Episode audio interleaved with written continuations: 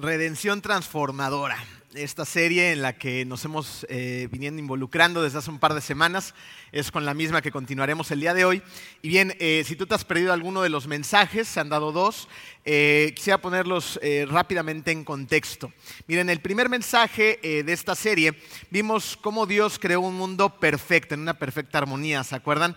Sin embargo, tristemente, el ser humano decide rebelarse contra Dios, desobedecer, por lo tanto viene la caída, eh, entra el pecado, ¿no? y bueno, toda la perfección que había hecho Dios se ve eh, interrumpida por, por este pecado, ¿no? en el cual deja un montón de destrucción a su paso, incluido un profundo vacío que entra en el ser humano. Eh, para ejemplificar este, este, vacío constante en el que vivimos, Marco utilizó el ejemplo de las cisternas rotas que son imposibles de llenar, ¿se acuerdan? Eh, vimos la cisterna donde tratamos de mejorarnos a nosotros mismos, eh, donde tratamos de alcanzar ciertos éxitos personales, ya sea un buen puesto, la independencia financiera, un negocio, el verme muy bien, ¿no? metas que tienen que ver conmigo para llenar ese vacío y una vez que nos damos cuenta que cuando alcanzamos esas metas, si es que las alcanzamos, el vacío sigue ahí, sigue en nuestro corazón. Y por lo tanto, fuimos a las segundas cisternas eh, rotas, eh, que se trataban acerca de otras personas, donde les ponemos la responsabilidad, ya sea nuestros hijos, nuestras parejas, familia, amistades, de hacernos felices, ¿no? de sanar nuestros corazones. Eh, y evidentemente eso también es una cisterna rota, es imposible eh, de que esto se lleve a cabo de esa manera. Por lo tanto, luego fuimos a la cisterna rota del mundo, ¿no? tratando de llenar ese vacío que está dentro de nosotros con el materialismo y creemos que si ahora nos compramos el nuevo iPhone 13 Plus, ¿no? cada dos años los van cambiando precisamente para que sean obsoletos, ahora sí seremos felices y estaremos completos, ¿no? Y esto lo podemos traducir en un carro último modelo, en una casa de tres pisos con jardín y alberca, ¿no? En lo que tú quieras. Y una vez que alcanzas esto, esta cosa que estabas persiguiendo, nuevamente nos sentimos vacíos. Así que recurrimos a la última cisterna rota que se trataba acerca de la religión, ¿no? Donde tratamos de darle gusto a Dios por medio de actividades religiosas, ¿no? Y esto nos llevaba al legalismo, entonces seguir un montón de reglas para que le demos gusto a Dios y lo hagamos sentir bien a Él y a su vez a nosotros mismos y evidentemente de eso no se trata el cristianismo, el cristianismo se trata de una relación. ¿Ok? Estas fueron las malas noticias que se nos presentaron en el primer mensaje de la serie y en el segundo mensaje de la serie se nos ofreció entonces la solución. ¿Se acuerdan de ese? También estuvo muy, muy bueno. Eh, eh, en este mensaje descubrimos que la fuente de nuestros problemas radicaba no en lo exterior, sino dentro de nosotros, en nuestro corazón. Y evidentemente, pues no podemos solucionarlo si no ya hubiéramos hecho esto, no ya hubiéramos tomado el control por nosotros mismos y hubiéramos solucionado nuestra vida, pero no podemos. Somos débiles e incapaces de salvarnos a nosotros mismos, pero Dios, Dios sí que puede hacerlo. Así que en su infinito amor, en su gracia, en su misericordia, envió a su único Hijo a dar su vida por nosotros. Y cuando entendemos esto, entonces dejamos de tratar de hacer los cambios por nosotros mismos. Ya no decimos más, voy a cambiar, voy a mejorar. Más bien decimos, yo no puedo, tú sí. Yo no soy capaz, tú sí. Yo no puedo cambiar, cámbiame tú. Encontramos entonces que la solución es el Evangelio. Empezarlo a comprender y vivirlo en la libertad que Cristo nos da. Ahora ya conocemos la solución, entonces debemos de hacernos la siguiente pregunta. ¿Cómo debemos de responder a esta solución? Es por eso que el día de hoy veremos cuál debe de ser nuestra respuesta al Evangelio. Salud. Muy bien, vamos a ponernos en manos de Dios y vamos a orar. ¿Listos? Querido Dios, eh, estamos muy felices, muy contentos de poder eh, venir a este lugar a, exaltar tu nombre, a adorarte, a, a estar un ratito en comunión en iglesia contigo. Padre, te pido, Señor, que que seas tú el que hable por medio de este mensaje, que, realmente podamos ponerte atención a ti, Señor, a tus palabras y que pueda iniciar ese proceso de transformación, que realmente nos cambies tú, porque nosotros no podemos, Señor, y, y de verdad ansiamos ese cambio que tanto necesitamos, que sea tu evangelio y que podamos responder a este de la manera correcta para que por fin tú seas tú quien nos transforme. En el hermoso nombre de tu Hijo Jesús y todos decimos, amén. Muy bien, vámonos eh, al punto número uno en tu programa. la respuesta al Evangelio debe de ser el arrepentimiento. Este punto también lo podríamos entender, lo podríamos ver como el primer paso en el proceso de la transformación de un cristiano, de un seguidor de Cristo. Miren, eh, convertirse en cristiano, en seguidor de Cristo, no es un evento de una sola vez. Claro está que en algún momento de tu vida tú aceptaste a Cristo como tu Señor y tu Salvador, como el Hijo de Dios. Y, tal vez tú seas de esas personas que tienen una muy buena memoria y te acuerdas del año, el mes, el día, el lugar en donde estabas, en esa canción, en ese, en ese momento en la iglesia, en ese retiro, en ese campamento, no sé. ¿no? Pero a lo mejor tú puedes ir ahí y decir, en ese momento yo, yo, acepto a Cristo en mi corazón. O sea, es un poquito más como yo.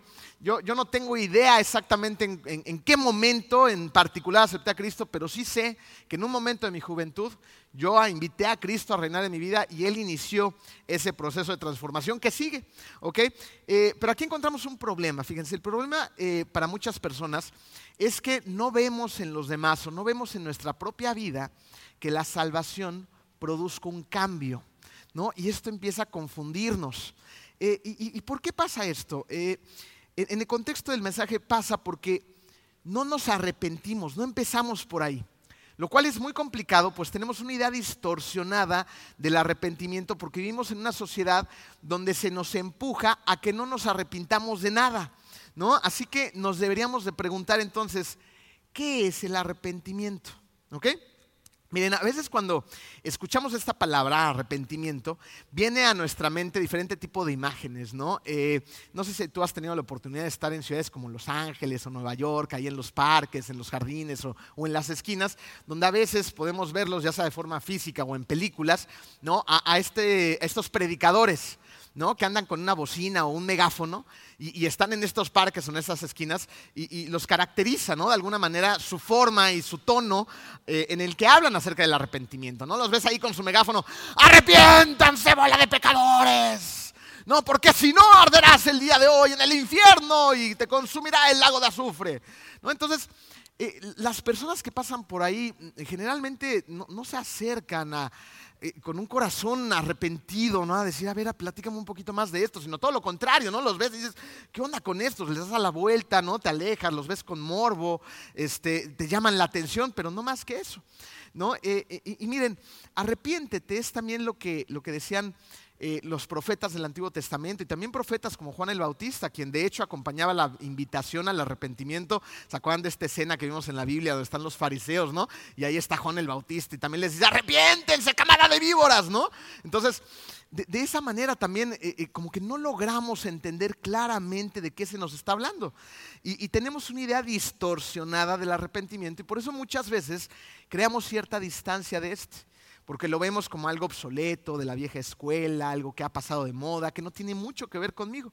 ¿No? Y, miren, en el contexto de la línea del tiempo de la Biblia, que ya estamos hablando de Juan el Bautista, ¿no? De repente aparece por fin Jesús, ¿no? Y, algunos esperaban que caminara por las calles con una sonrisa bien amable, ¿no? Diciendo, ya no se preocupen de nada, amor y paz, eso de arrepentirse luego lo vemos, tranquilos, ¿no? Este, todo está bien, chicos. Eh, pero, no es lo que sucedió. De hecho, Jesús también llamaba a la gente al arrepentimiento. Esto lo vemos claramente en Marcos 1.15, donde Jesús les está diciendo, arrepiéntanse y crean las buenas nuevas. Fíjense, Jesús se refería a un arrepentimiento que nos lleva directo al Evangelio, a la salvación. y, Pablo en su carta a los Corintios nos va a mostrar ¿Qué clase de arrepentimiento es el que nos lleva precisamente a la salvación? Y cómo ese arrepentimiento puede ser producto de la tristeza. De la tristeza, no ese sentimiento del que generalmente eh, nos queremos alejar, no queremos sentirnos tristes, pero lo que va a enseñarnos el día de hoy Pablo, que a partir de este pasaje vamos a ir desarrollando el mensaje, es muy, pero muy interesante. Acompáñenme a 2 de Corintios, versículo 7, perdón, capítulo 7, versículo 8 al 10. Dice así. es Pablo hablándole a los corintios, ¿ok? Si bien los entristecí con mi carta, les dice él, no me pesa. Es verdad que antes me pesó porque me di cuenta de que por un tiempo mi carta los había entristecido. Sin embargo, ahora me alegro. No porque se hayan entristecido, sino porque su tristeza los llevó, ¿a dónde? Al arrepentimiento, ¿ok? Es muy importante. Su tristeza los llevó al arrepentimiento. Continuamos. Ustedes se entristecieron tal como Dios quiere, de modo que nosotros de ninguna manera los hemos perjudicado. Versículo 10. La tristeza que proviene de Dios produce el arrepentimiento que lleva a la salvación, de la cual no hay que arrepentirse. Mientras que la tristeza del mundo, ¿qué produce? Muerte, ¿no? Entonces, fíjense lo que acaba de ser Pablo, porque está increíble, ¿no? Pablo acaba de dividir la tristeza en dos categorías. Una tristeza que proviene del mismo Dios que produce arrepentimiento que nos lleva a la salvación y una tristeza del mundo que no sirve, que nos conduce a la muerte. ¿Ok? Vamos a ver, como dice Marco, primero las malas noticias y luego vamos a empezar a ver otras buenas noticias. Así que vamos a ver de fondo, punto número dos en tu programa, la tristeza del mundo. ¿Ok? Y las dividimos en, cuatro incisos para entenderlas mejor. Eh, inciso A, la tristeza que proviene del mundo es horizontal. ¿Ok? Eh, yo tengo dos hijos uno de ellos es Jethro, es el mayor, y el, más pequeño es Joshua. Joshua tiene, acaba de cumplir siete años. Y, Joshua es eh, el, dragoncito de la casa. ¿no? A Joshua le encanta comer eh, chatarra. Esa es la verdad. Perdóname, Joshua, cuando veas este mensaje en el futuro, pero no es nada más que la verdad. Le gusta la chatarra. Y una de sus comidas favoritas, de sus golosinas favoritas, son los Doritos Nachos. ¿Los conocen? Es donde mete, ah, yo me los caché, ¿no? Metes las manos y quedan todas naranjas de todos los químicos y la pintura que te hace daño y te destruye el estómago. Esos, ¿ok? Qué rico, ya se me antojaron, ¿no? Entonces, de repente le damos gusto a Joshua. Entonces, eh, su mamá o yo le compramos sus doritos nachos. Si los compras más grandes son más baratos, ¿ok? Entonces, los llevamos a la casa y no dejamos que se acabe toda la bolsa de un golpe porque le hace daño, ¿ok? Y está mal, así que se las vamos administrando. Entonces llega Joshua, ve sus doritos nachos, está feliz, ¿no? Y le decimos, cómete unos poquitos, los demás los vamos a guardar, ¿no? Ya cuando decimos palabras como que nos empieza a poner cara de, ¿por qué? ¿Ok? Pero ya entendió que así es la dinámica. Entonces, eh, nos dimos cuenta de que Joshua, cuando guardábamos los doritos, de repente se escapaba, iba por más doritos, se los seguía empacando, ¿no?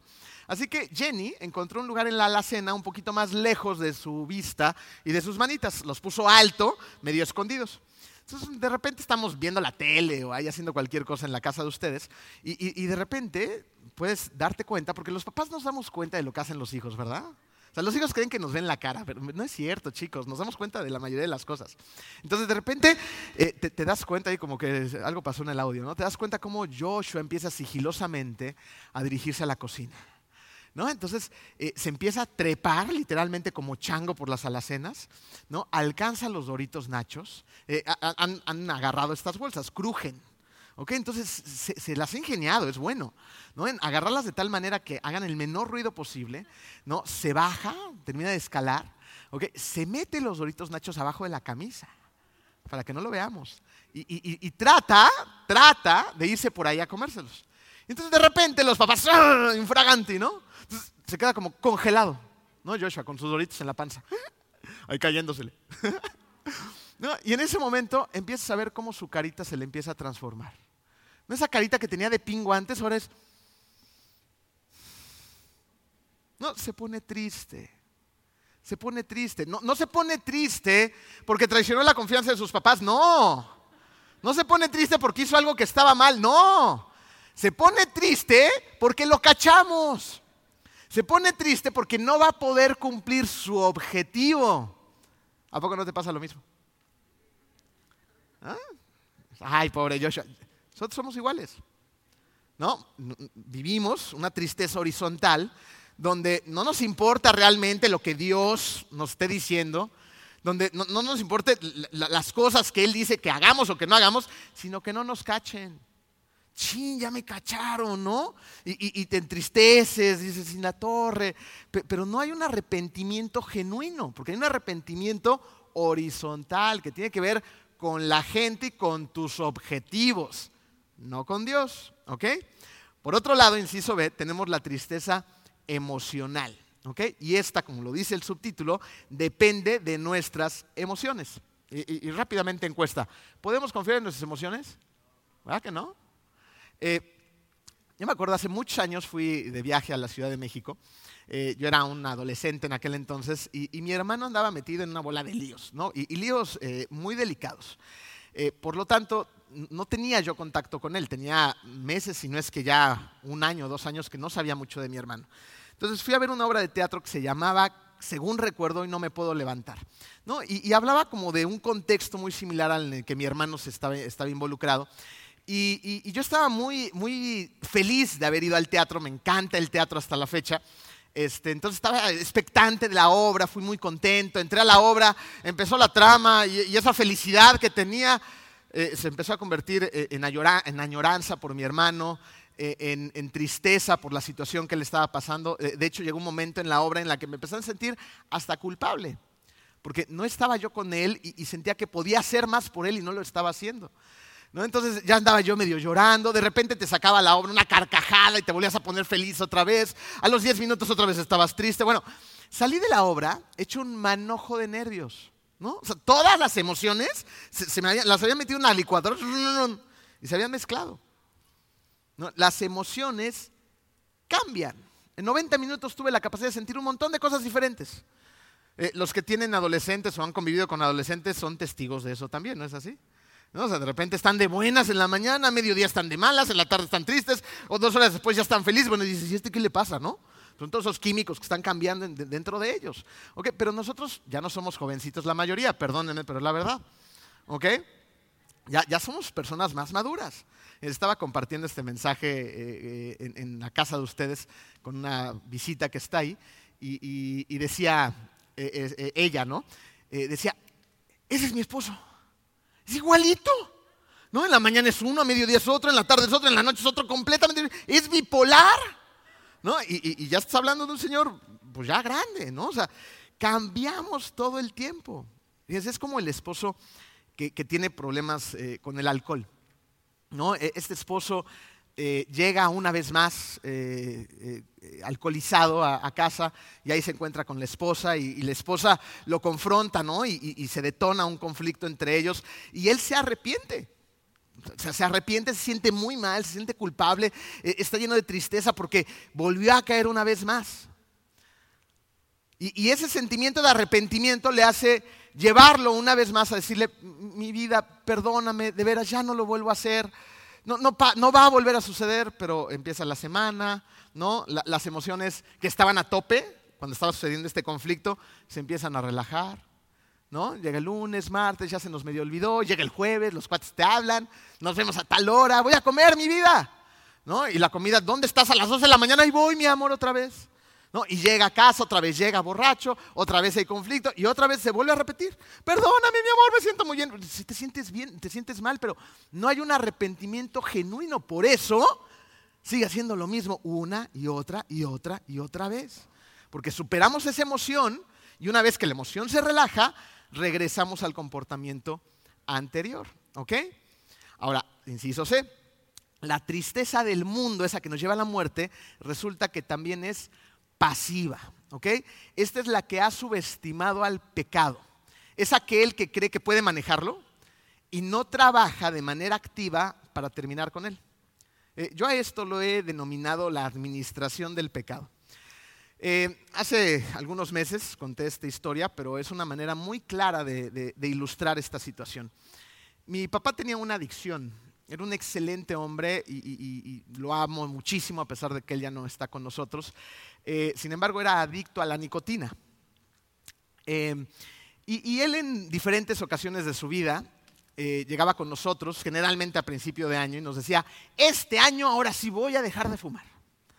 Estaba muy emocionado, lo trataba de hacer por su propia fuerza de voluntad. Y, a veces lograba dejar de fumar por un año. ¿no? Decía, este año no voy a fumar. Llegaba el enero del próximo año y, nos decía, ¿no? Ya ven, si pude, dejé de fumar, ya lo logré, entonces me voy a echar un cigarrito a la semana. ¿Se acuerdan de, estas, eh, de este tiempo en donde podías ir a comprar cigarros sueltos? ¿Sí se acuerdan? Ah, ya me los caché. Otra vez. ¿No? ibas y no necesariamente tenías que comprar la cajetilla, podías comprar cigarros sueltos. Entonces él se iba a comprar cigarros sueltos a la calle y se echaba un cigarro a la semana. Entonces pasaban las semanas y otra vez llegaba con nosotros y decía, miren, ya ven que sí puedo, nada más uno a la semana, ahora me voy a echar uno al día. Y luego era uno después del desayuno, después de la comida, después de la cena y después estábamos en la cajetilla y mira que se fumaba diario en, la anterioridad. O sea, ¿qué estaba haciendo mi padre? Estaba jugando con el pecado, estaba administrando el pecado por su propia fuerza, en lugar de ir a Él y entregárselo. Dejar que Él hiciera el trabajo que mi papá no pudo hacer. Esta historia tuvo un terrible desenlace. E, el médico, el oncólogo especialista en garganta, que yo fui con él, le dije, Doc, ¿esto tiene que ver con el cigarro? Me dijo, totalmente. El cáncer que tiene tu papá en la garganta, tenía un tumor del tamaño de una pelota de golf en la garganta, estaba asfixiando, así fue cuando nos dimos cuenta. Se lo tuvieron que extraer, junto con la extracción se llevaron las cuerdas vocales, o sea, fue una desgracia que duró cinco meses. Hay algunas personas aquí a que les agradezco eh, eh, interminablemente, Sergio, que estuvieron acompañando a mi papá durante este periodo de su vida. Eh, una, situación muy dolorosa para él y para nosotros como su familia. Extraño a mi papá. Me hubiera encantado que viera a mis hijos crecer, que, estuviera aquí sentado, que, que hubiera visto todo esto. Pero tomó la decisión de administrar al pecado y al pecado no se le puede administrar. De repente llegamos y nos dan esos diagnósticos. Ah, tienes cáncer. ¿Cómo pasó? ¿Cómo? Ay, el matrimonio tronó, pero ¿cómo tronó? ¿Cómo? Me despidieron. ¡Qué sorpresa! Porque no trabajamos de manera activa con el Señor para sacar esos pecados de nuestra vida y los administramos hasta que llegan las consecuencias. Tú sabes que está mal, sabes que te hace daño, sabes que no puedes jugar, con, Él y un día sorprenderte de las consecuencias. Que si crees que puedes administrar el pecado y librarte de las consecuencias, estás muy equivocado.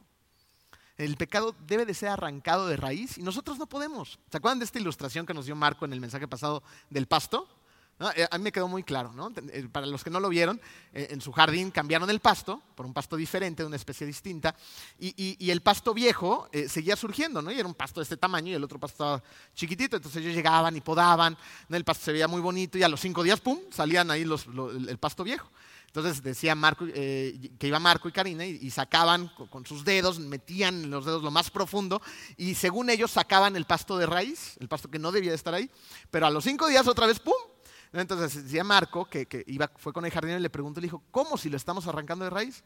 Y el jardinero le explicó, es que esta especie de pasto eh, tiene la raíz muy abajo en el piso, a más de 10 centímetros de distancia, y ahí está el bulbo. O sea, tienen que ir hasta adentro y sacarlo de raíz. Nosotros simplemente vamos hasta donde llegamos y creemos que lo logramos, pero no podemos. Necesitamos que Dios vaya a la, verdadera raíz del problema y lo extraiga. Es por eso que no debemos de administrar el pecado. El pecado no se debe tratar con, ligereza. Se debe tratar con seriedad y se lo tenemos que entregar al Señor. Otra tristeza eh, del mundo es su inciso de es la tristeza mal ubicada. Es esta tristeza, es una tristeza que está llena de orgullo, ¿no? Y, y trata de evitar las consecuencias, depositándolas en alguien más. Eh, aquí me voy a poner de pechito, ¿ok? Eh, este he sido yo. Eh, mi esposa, Jenny, a veces no duerme muy bien y, a veces las malas noches se le empiezan a juntar. Entonces, de repente en la mañana ya no se despierta de buen humor porque no ha dormido bien. ¿Alguien no, no, ha dormido bien durante un par de días? ¿Y, cómo se despiertan? Cantando Hakuna Matata. generalmente no, ¿no? Ya cuando tienes varios días sin dormir, estás de mal humor. Y yo soy todo lo contrario. Yo toco la almohada y ella me dice, ¿cómo se puede dormir tan rápido? ¿no? Envidia, hay que trabajar en eso. Entonces llego yo, caigo en, la, caigo en la cama, ¿no? Y ya estoy roncando los dos minutos, ¿no? Y hasta el día siguiente me despierto. Entonces yo me despierto revitalizado, buena onda, de buen humor. Entonces yo espero, evidentemente, que mi esposa esté en el mismo mood que yo, que esté buena onda, ¿no? Y todos estemos felices cantando y bailando en la mañana en la casa. Y, y de repente llego a la cocina y no, no, no, no, recibo lo que yo estoy esperando. ¿Ok? Entonces, eh, bueno, le doy chance, ¿no? Ya en cinco minutos seguramente se va a poner de buenas. Y, naranjas dulces, ¿no? A las 12 del día ya está más de malas, ya el, estrés del día, los niños, esto, el otro, el cochino homeschool, ¿no? Este, ya, ya, está estresada, ¿no? Y yo quiero que ella esté de buenas, pero sigue de malas. Entonces, ¿qué creen que hago? ¿No? Soy igual que ustedes de pecador. me pongo de malas. Entonces, como ella está de malas, yo me pongo de malas. Qué injusto, ¿no? No debería de ser yo el esposo comprensivo, buena onda, apoyador, que la acompaña mi vida, vete a dormir un ratito, yo me hago cargo. No, Me empiezo a poner de malas porque ella está de malas. Y entonces justifico mi estado de ánimo por su culpa. Es que tú estás de malas, entonces yo ya me puse de malas.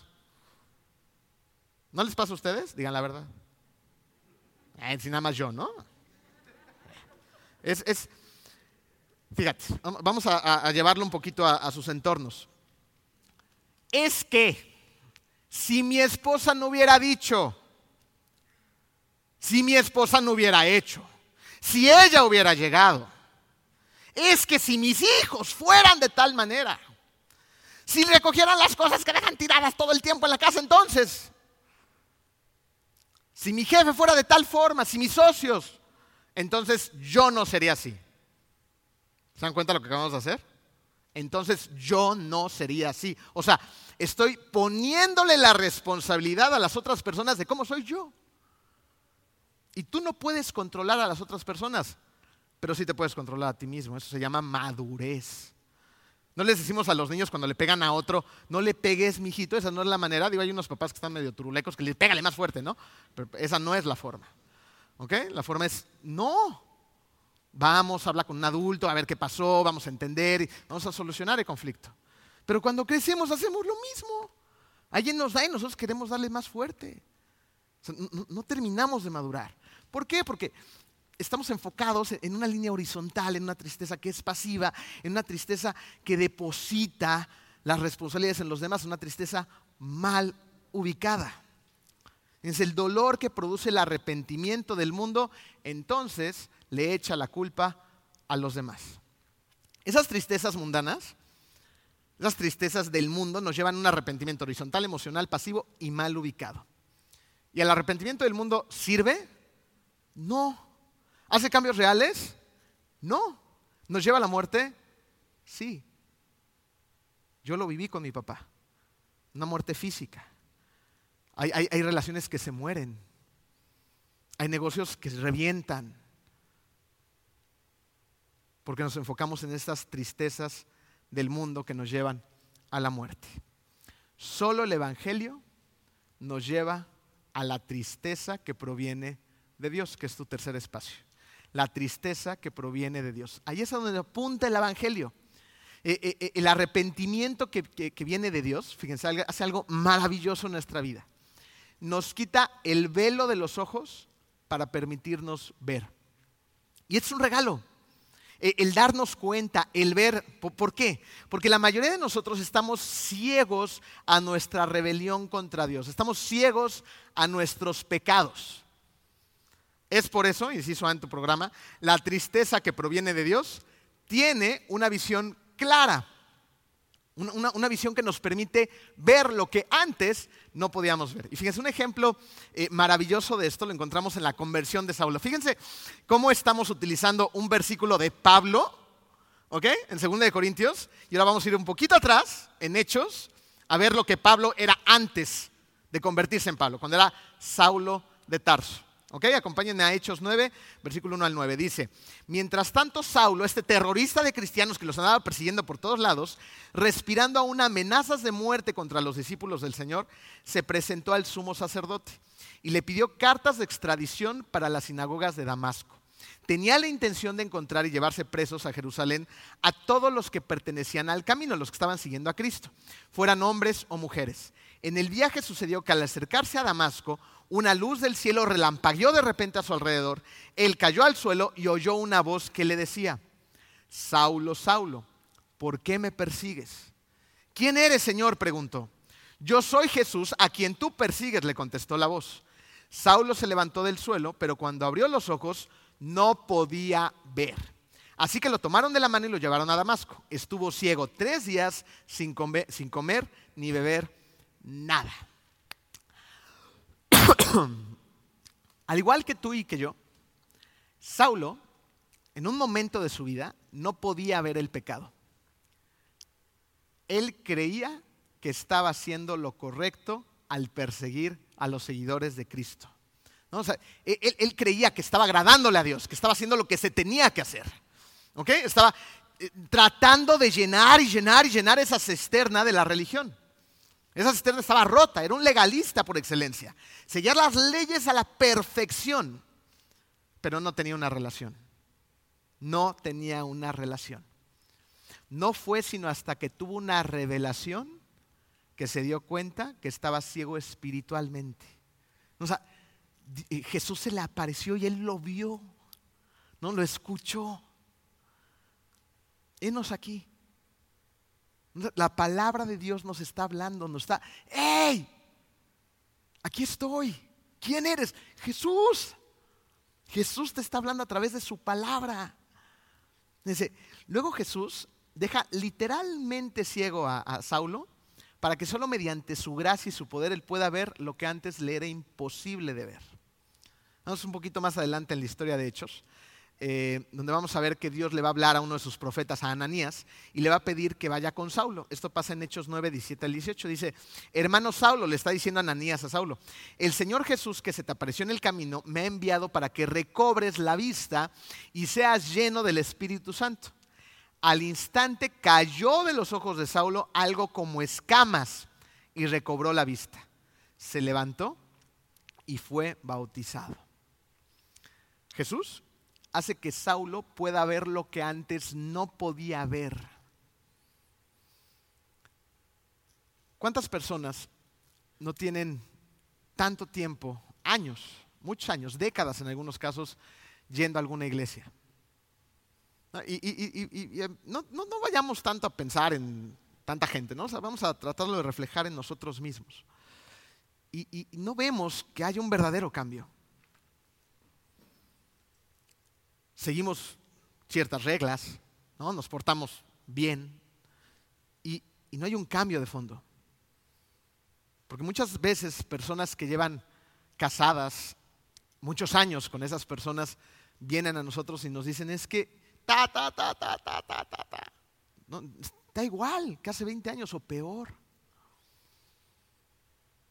Y esas personas no ven sus pecados no ven que lo que están haciendo está dañando a otras personas, está dañando a, la propagación y a la extensión del reino de Dios, porque se dicen cristianos. Y cuando otras personas los ven, dicen, yo no quiero seguir al Cristo que sigue Él, porque eso no funciona claramente. Y son personas que llevan 20, 30 años en una iglesia.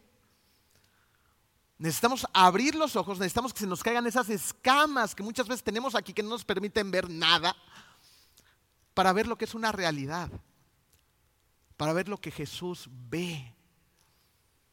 ese otro ejemplo eh, eh, muy bueno lo encontramos en la parábola del Hijo Pródigo. ¿Se acuerdan de esta parábola? Es una de mis historias favoritas en la Biblia, donde eh, está este hijo que tiene la protección de su padre, eh, vive bien, eh, tiene lo necesario, están protegidos, cuidados, ¿no? Instruidos. Y de repente este hijo dice, ¿sabes qué, papá? Yo, quiero ir al mundo a vivir la vida loca, ya no quiero saber de ti.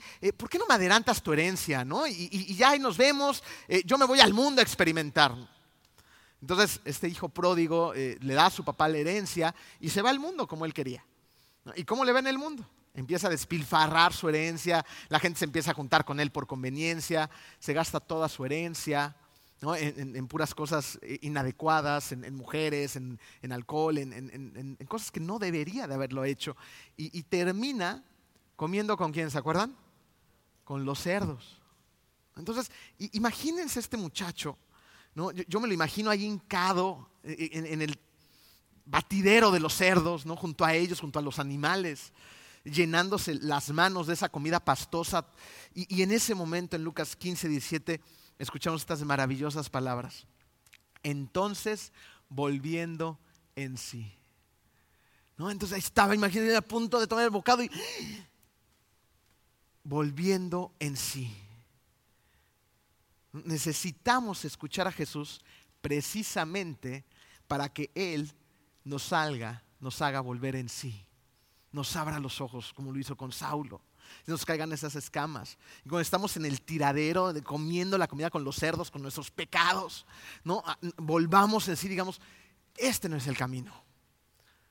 Esto no está bien, esta no es la tristeza que debería de sentir porque no me está haciendo realmente cambiar. Necesito vivir la tristeza que realmente proviene de Dios y que me empuja a la salvación. Una tristeza auténtica. Porque por nosotros mismos no podemos ver, no, somos capaces de ver. Eh, hace tiempo eh, fuimos al médico, a Jennifer le mandó eh, uno de los médicos a hacer una tomografía del cráneo y la garganta. Y cuando llegamos a, darle el estudio al, médico, el médico fue muy amable con nosotros, lo puso en su computadora y empezó a abrirnos todo el estudio y lo empezó a analizar junto con nosotros. En ese momento descubrí las ideas de mi mujer.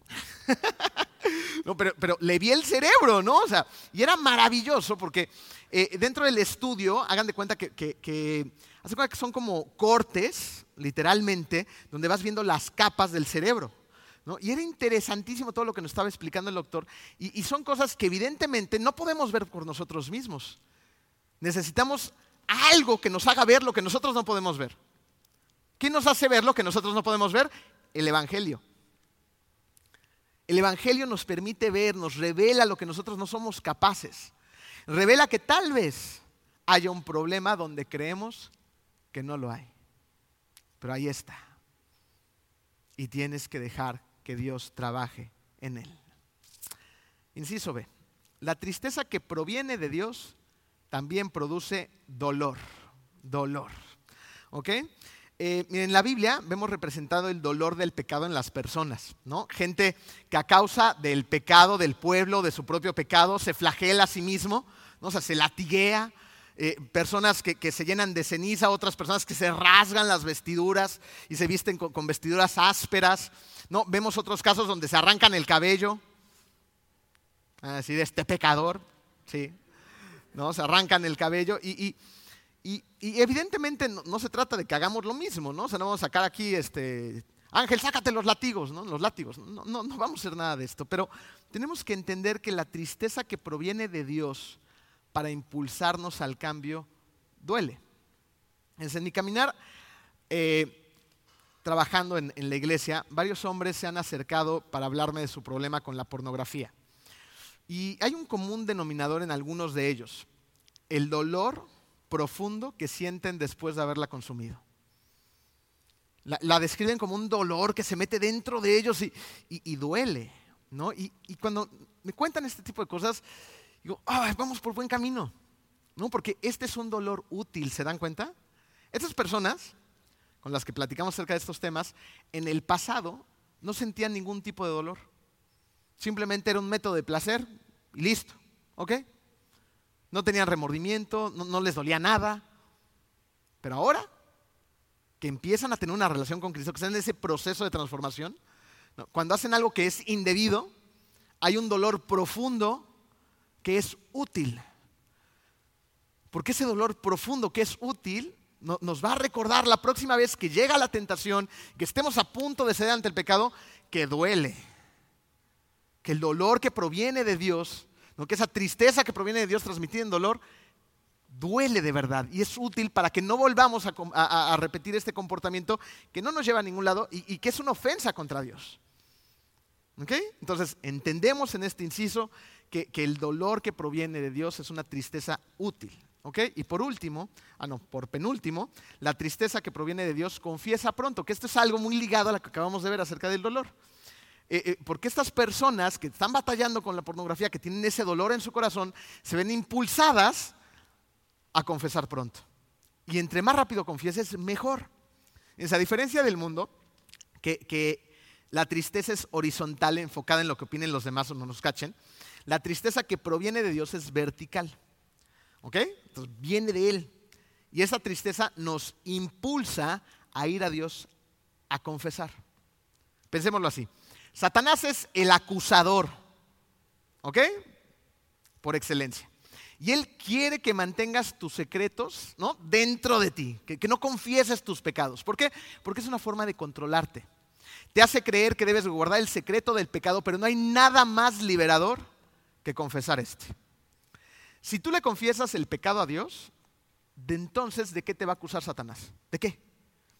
es como cuando un niño hace algo malo en la escuela, algo muy malo. Si lo mantiene en secreto, la paz de ese niño se va.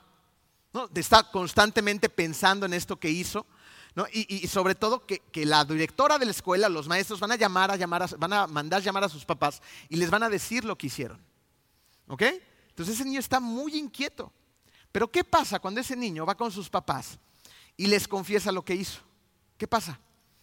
el secreto pierde su fuerza. Ya no hay fuerza en ese secreto, porque ya no hay secreto. ¿Qué es lo que esto nos enseña? Que tenemos que confesar nuestros pecados a Dios. ¿Ok? Y luego necesitamos buscar a un mentor, a un líder, ¿ok? Que sea maduro espiritualmente y, nos ayude a este proceso del arrepentimiento. ¿ok? Y con esa persona decirle, hice esto y esto y esto y esto, ¿no? Y, llegas con ese dolor, con esa carga. Ya la confesaste a Dios, ahora se la confiesas a alguien más que te ayude a orar, que te ayude a ayunar, que te ayude a, darle seguimiento durante la semana, que te acompañe. Y entonces ese pecado pierde por completo su fuerza. Antes estaba en secreto, ahora eres libre. ¿Ok? Y por último, ahora sí, la tristeza que proviene de Dios nos avergüenza. Miren, una diferencia más entre el arrepentimiento del mundo, ¿no? que nos lleva a la muerte, y el arrepentimiento de Dios, es que la del mundo te empuja a regresar al mundo. Eh, es muy claro eh, con las personas que batallan con el alcohol, ahora sí, pobres a los que batallan con el alcohol porque les ha tocado duro y tendido. Eh, las personas que batallan con el alcohol generalmente hacen lo siguiente, fíjense. esta persona toma, se emborracha, tiene un problema por, por, la embriaguez a la que fue tentado, y que la consumó. Y este problema se ve reflejado, como vimos hace rato, en la casa, en el trabajo, con la policía, terminan en el torito, yo qué sé. y, luego salen del problema, las emociones ya se relajaron, solucionaron la situación, ¿no? Y entonces traen esa pena dentro de ellos, ¿no? Y, van otra vez con los amigotes de la vez pasada, ¿no? A, ahogar las penas. Entonces, eh, ese arrepentimiento, ese dolor que viene de parte de Dios, te empuja a Dios. Pero el arrepentimiento que viene del mundo te empuja al mundo a repetir lo que estabas haciendo con las personas que lo estabas haciendo. No, compadre, es que la vez pasada tuve un problemón con mi esposa, terminé en el torito, que no sé qué, pues échate una salud, ¿no? Y otra vez. Y volvemos a repetir la misma situación. Mientras que la tristeza que proviene de Dios, entonces entendemos claramente que te empuja a Dios. Te avergüenzas de haber pecado. Y ahora en lugar de alejarte de Él, ¿qué es lo que haces? Corres a Él. Corres a sus pies te arrepientes porque estás cargado con ese dolor, lo necesitas porque tú no puedes más. Hace ya varias semanas, eh, Marco salió a, Houston a, predicar y, había una persona que, tenía esa necesidad de ser bautizada en cuanto antes, ¿no? Y, era un martes después de la junta. Me dijo, Emilio, hazme el favor, por favor, de, bautizar a Marlene. Eh, me platicó un poquito del contexto, pero no conocía tan a fondo la, situación, el testimonio de Marlene.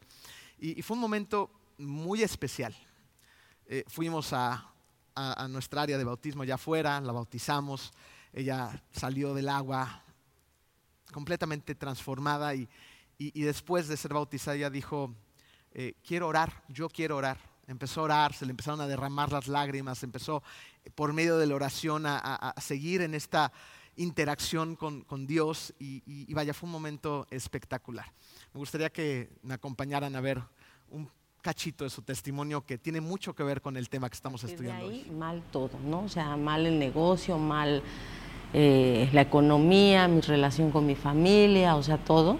Y entonces de repente me encuentro con un amigo que me dice este, que pues, ¿por qué no iba a haber a alguien que, que me ayudara a ver eh, por qué estaba pasando eso, ¿no? Entonces, este, le digo que pues sí, que me den sus datos y todo eso, porque pues yo ya no sabía qué hacer, ¿no? Ya eran, ya eran muchos años, fueron de hecho muchos años de sufrimiento ahí, en esa etapa de mi vida, y este, y pues fui, y pues ellos se dedicaban a la santería, pero pues yo no tenía ni idea qué era, ¿no? O sea, ni, ni qué era, ni cómo era, ni nada. O sea, nada más Fui porque a mí me dijeron que podía ir ahí, que ahí me iban a decir todo lo que me estaba pasando. Hice muchos cambios en mi vida y, entré a, la santería, pero, pero además no como una, una aficionada, ¿no? O sea, de que fuera y me, me dijeran, ¿no? ¿Qué pasaba con mi vida? Pues decido hacerme una coronación. Ellos le llaman coronarse santo. Entonces, que es recibir, se supone, este, a las deidades que ellos adoran. Pero entonces cuando yo le, explico a mi hermana que yo he tenido esas sensaciones de que Dios me está hablando, que Él me quiere rescatar, ¿no? De lo que yo, pues en lo que yo estaba. Pero cuando yo le dije a mi hermana y mi hermana me dijo, es que sí se puede, porque Dios no puede todo y no sé, no tengas miedo, no tengas miedo, hazlo, ¿no? Le confesé muchas cosas que yo había hecho, de las cuales pues pues sí me arrepiento profundamente. Y, y, me dijo, ¿quieres orar? Y le dije, este, sí, le estuve pidiendo perdón, porque en realidad yo siempre quise y lo tuve aquí, en mi mente, en mi corazón, pero te haces dura cuando tienes tantos problemas y, y encuentras una puerta falsa. Después ella se fue y nosotros venimos a la iglesia. Escuché la predicación y yo pedí bautizarme.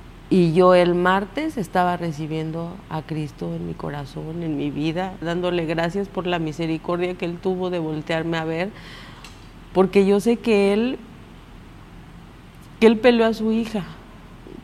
O sea, sentí una libertad tremenda. ¿Cómo decirle a la gente que está metida en eso? Que Dios lo puede todo. Que Él es, tan poderoso, tan perfecto.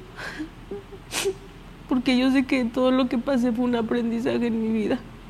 Pero después lo que pensé fue que Él quería que yo viniera aquí.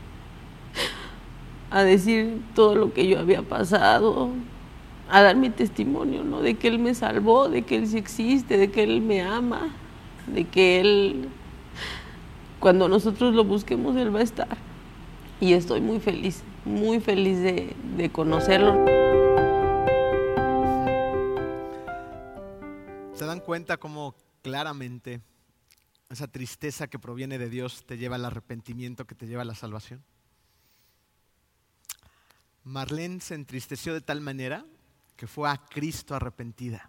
Llegué a esta iglesia, escuché el mensaje, Cristo tocó mi corazón, pidió perdón, confesó sus pecados y fue bautizada. Dios la rodeó con sus brazos amorosos y le dijo a ella lo que te dice a ti.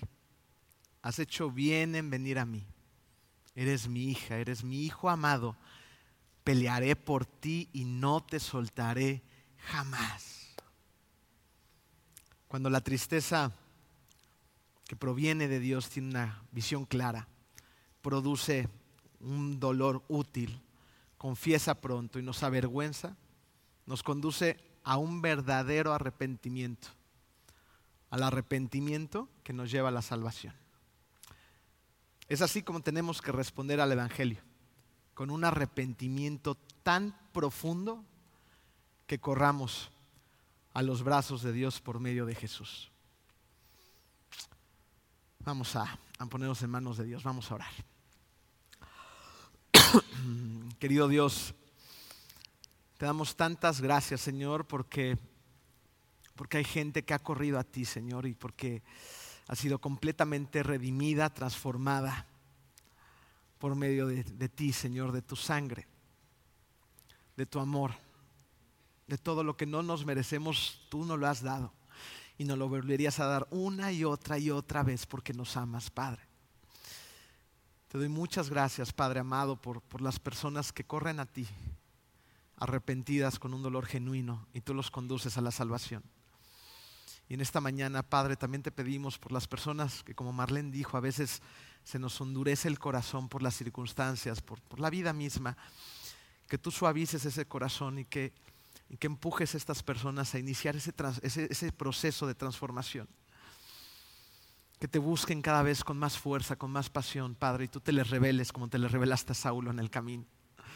Y estés ahí les digas, aquí estoy, aquí estoy, no te soltaré. Podamos rendirnos a ti, que ese proceso de transformación comience y no pare hasta el día que estemos en tu presencia. Te doy gracias por tu iglesia, Señor por las vidas de cada una de estas personas. En el nombre hermoso de ti, Hijo Jesús. Amén.